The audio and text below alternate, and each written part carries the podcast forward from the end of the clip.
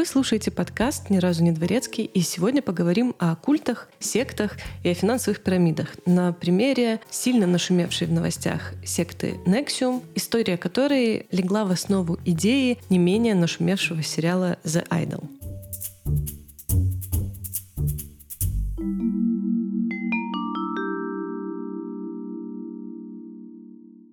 Всем привет! Как обычно у микрофона Даша, и это значит, что пришло время рассмотреть еще одно быстрое дело из истории быстрых дел. Как всегда в начале, маленький дисклеймер. Данный подкаст иногда содержит описание кровавых сцен, сцен насилия, иногда сексуального насилия, поэтому если вам нету 18 лет, пожалуйста, поберегите себя от его прослушивания. Ну и как всегда в начале, Огромная благодарность нашим патронам. Это Дарья Щукина, Анастасия Соколова, Алексей Петров, Татьяна Полищук, Марина Макарова, Оливер Трач, Виктор Горбатов. Спасибо, ребята, вы the best. И особая благодарность Диане Летур, которая является мега-патроном и спонсором этого выпуска. Спасибо, Диана.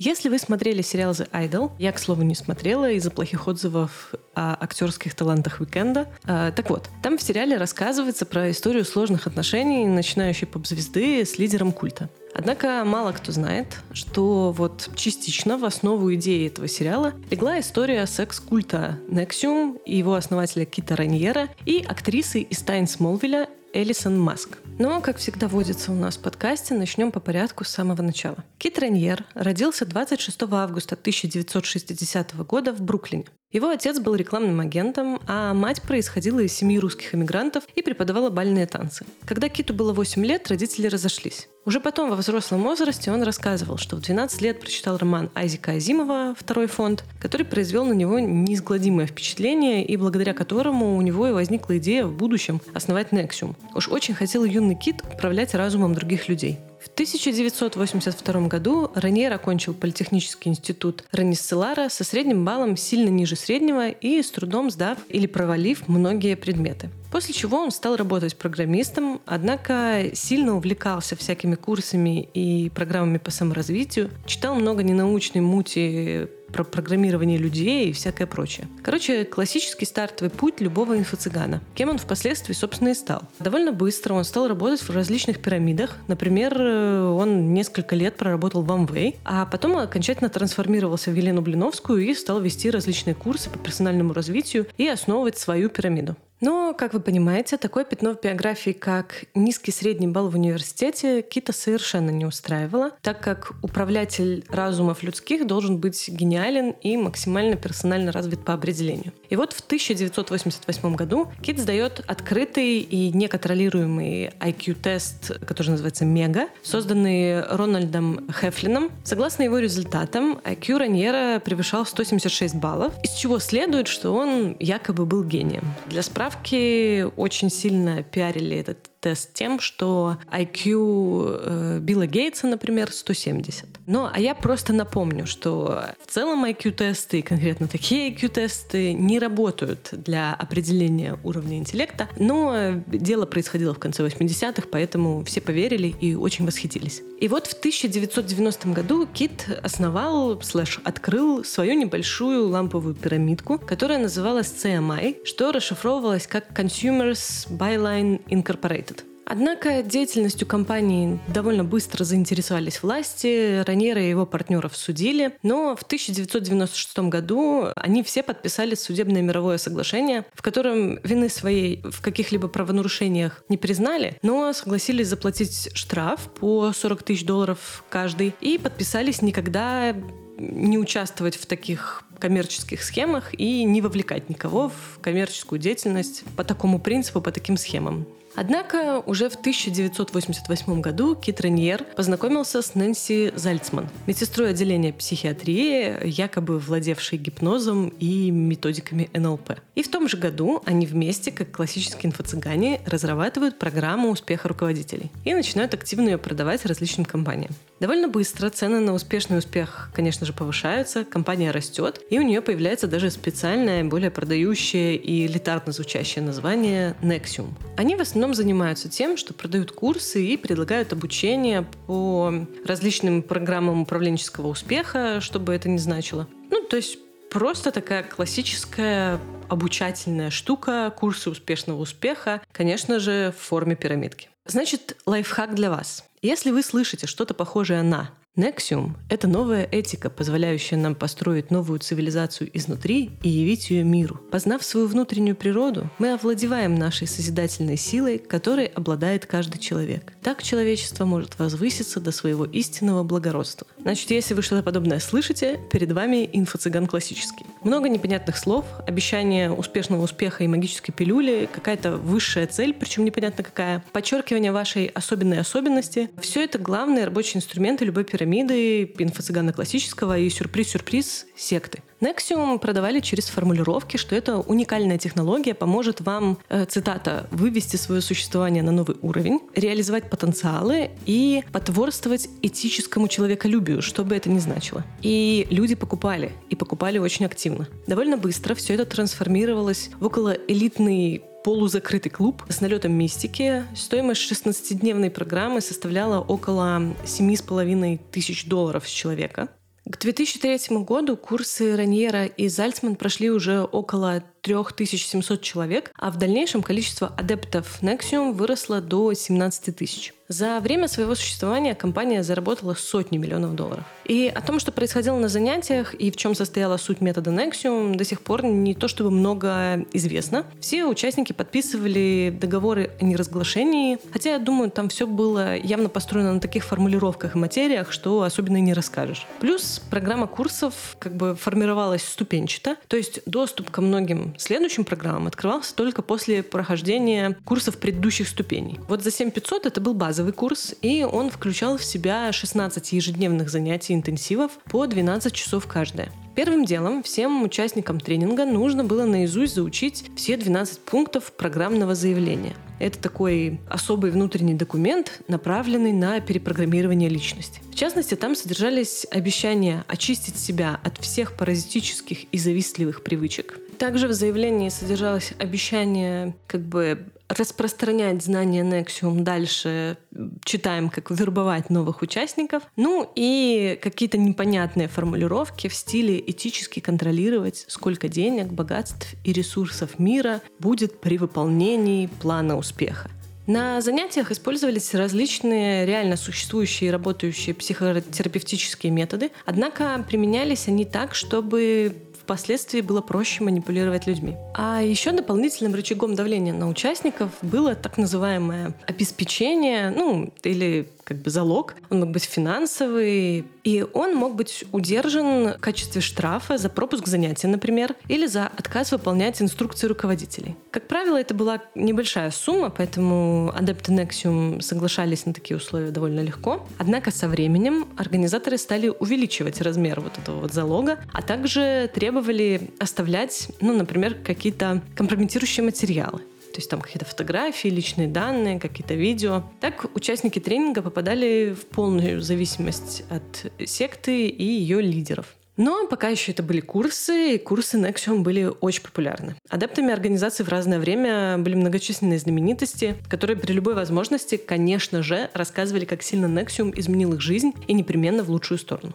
Первый тревожный звоночек, связанный с Nexium, случился в 2002 году. Кристен Снайдер, 35-летняя консультант по вопросам экологии, решила посетить курс личного роста от Nexium, и ей нереально зашло. Она была под огромным впечатлением и от курса, и от Кита Рейнера лично. Больше, конечно, от Кита Рейнера. И, конечно же, она решила продолжить путешествие на встречу лучшей версии себя и сразу же записалась на следующий курс программы. И вот в 2003 году, во время прохождения второй ступени курса, со слов свидетелей, она не была уже так жизнерадостной и полна энтузиазма, и даже несколько раз озвучивала, что, мол, ждет ребенка от Кита Рейнера. Последний раз, когда ее видели, она вышла из здания, где вот проходили тренинги, села в машину, уехала и исчезла. Спустя два дня ее машина была найдена в 200 километрах от центра Nexium с запиской внутри следующего содержания. Я принимала участие в курсе Nexium, где мне на протяжении нескольких дней промывали мозги. Эмоциональный центр моего мозга был уничтожен или выключен. Я все еще чувствую что-то своей кожей, но мои внутренние органы гниют изнутри. Не утруждайтесь поисками моего тела. Если вы нашли эту записку, пожалуйста, передайте ее моей матери по этому адресу. Прости жизнь, я не знала, что уже мертва. Звучит очень странно. К слову, ее исчезновение до сих пор остается загадкой. Непонятно, что случилось, покончила ли она с собой, или это убийство, кто знает. Но, конечно, люди разные, всякое бывает. Фляга свистануть может у кого угодно. Но было странновато, что человек пишет что-то такое о курсе, который должен был быть направлен ну, на совершенно противоположный эффект. В любом случае, это был первый раз, когда Nexium широко упоминался с налетом негативного контекста. К слову, примерно в этот период у Nexium появилось довольно занятное ответвление, которое называлось DOS и расшифровывалось как Dominus Obsequios Sororium. Простите, это даже не английский, это латынь. Ну и, как у любой уважающей секты, все должно звучать мистически, красиво и желательно на латыни. В общем, вот этот вот набор непонятных слов можно перевести как «господское услужливое сестринство», что-то вот в этом духе. И это был закрытый клуб исключительно для женщин, главой которого был сюрприз-сюрприз Кит Рейнер. И вот тут история инфо-цыганства, вроде как безобидная, плавно перекочевала в секс-культ. Сутью и главным учением ДОС было то, что мужчины по природе своей моногамны, а дел женщины в пещере сидеть, детей рожать, мужчину ублажать. Ну и в центре системы, конечно же, должен быть хозяин-мужчина, вокруг которого есть его приближенные женщины слэш-рабыни, которые тоже могут позволить себе рабынь, если приведут их в организацию в количестве 5-6 человек, которые, в свою очередь, тоже могут позволить себе рабынь, если приведут их, ну вы поняли. Э, очень-очень стрёмные рифлы. Все должны были делать то, что скажет Ки кит, ну или женщины, которые находятся в иерархии повыше.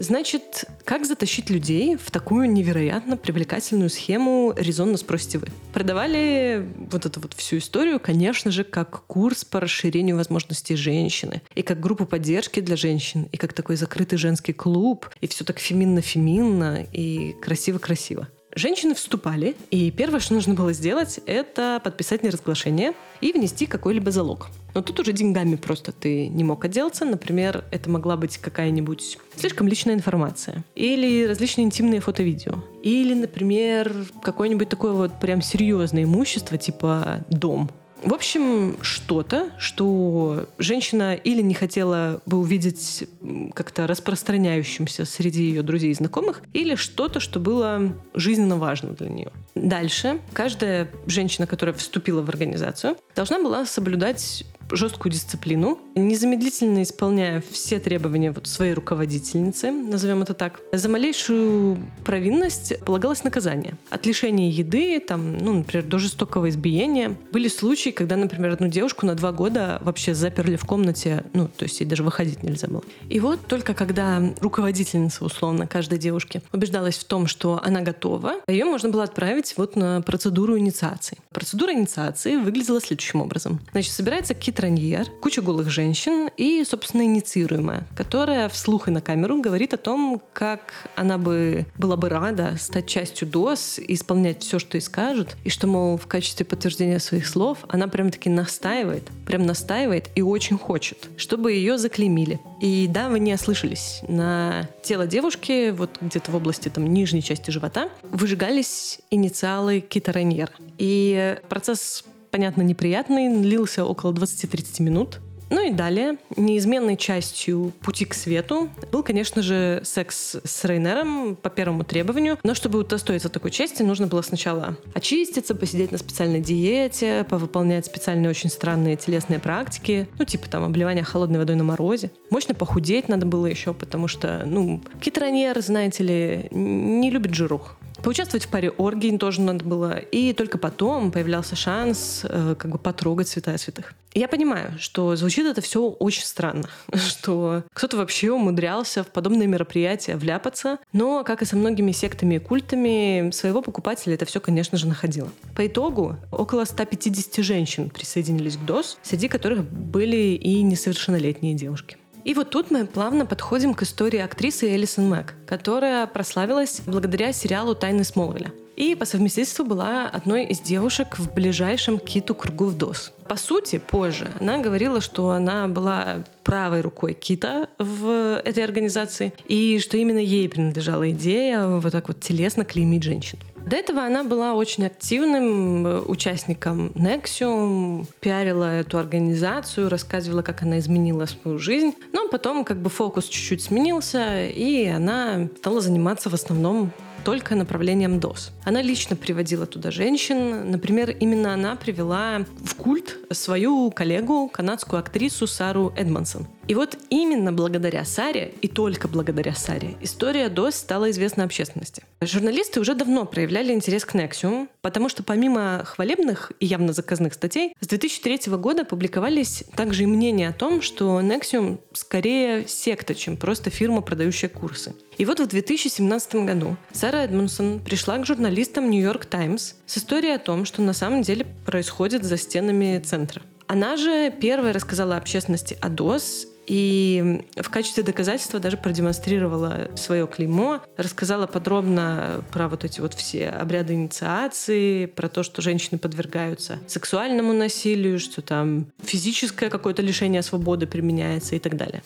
История, естественно, получилась очень громкой. После выхода статьи многие члены Nexium, да и DOS, стали покидать организацию. Также такой вот большой запрос общественности послужил стартом для начала уголовного расследования деятельности Nexium и Кита Рейнера в частности. Многие девушки, которые состояли в DOS, также нашли в себе силы дать показания против Рейнера и Мэг, и благодаря всему этому уже в марте 2018 года Кит Раньер был арестован в Мексике по обвинению в нескольких преступлениях, связанных с деятельностью тайного общества ДОС, включая секс-торговлю людьми. Значит, его также обвиняли в преступном сговоре с целью секс-торговли и с целью использования принудительного труда.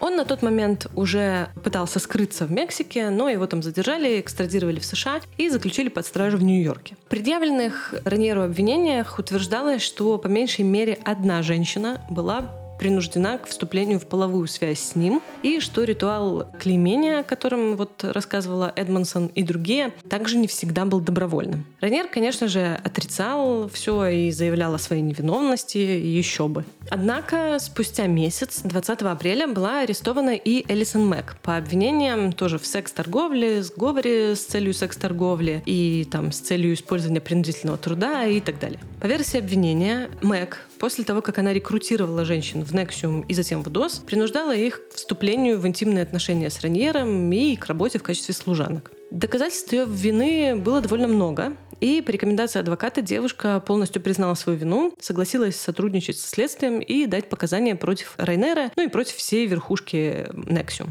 Позже также была задержана соосновательница Nexium Нэнси Зальцман, бухгалтер компании Кэти Рассел по обвинению в рэкете и мошенничестве и еще несколько членов верхушки. В конечном итоге Киту Раньеро был вынесен приговор в виде 120 лет лишения свободы и штраф в миллион семьсот пятьдесят тысяч долларов.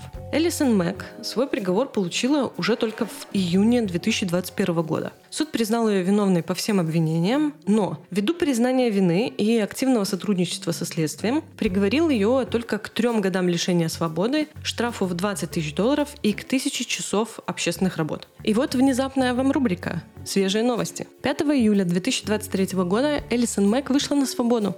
Она получила право на условно-досрочное, ну и вообще ее срок уже там подходил к концу. У компании HBO, кстати, есть план выпустить документальный фильм о секте, так что, возможно, хоронить актерскую карьеру девушки еще довольно рано. Но в целом, как бы, после участия в культе и после таких заголовков в новостях, естественно, сейчас ее в основном обсуждают в контексте того, как же глупо закончилась ее актерская карьера и как скандально. Ну и, конечно же, не так давно вышедший и уже наскандаливший сериал The Idol, или «Кумир», как вы перевели на русский, отсылает нас своей идеей как раз вот к этой самой истории. Но я, если честно, слышала о нем так много плохих отзывов и даже не решилась проверять, правдивы они или нет. Поэтому я совершенно не могу себе позволить э, вот этот сериал вам рекомендовать. Но что я могу позволить себе? Порекомендовать вам так вот это. Значит, сегодня в рекомендациях у нас будет фильм «Ничего хорошего в отеле Эль Рояль». Такой, я бы сказала, довольно средний фильм. Немножко где-то веет от него тарантиновщиной и попыткой быть больше, чем он есть. Но в нем есть клевая отсылочка к культам и их лидерам. И поэтому, ну, как бы посмотрите, вдруг вам понравится. Неплохой фильм на вечерок. Ну и еще в рекомендациях у нас на сегодня есть песня коллектива The Cult, которая называется Fire Woman.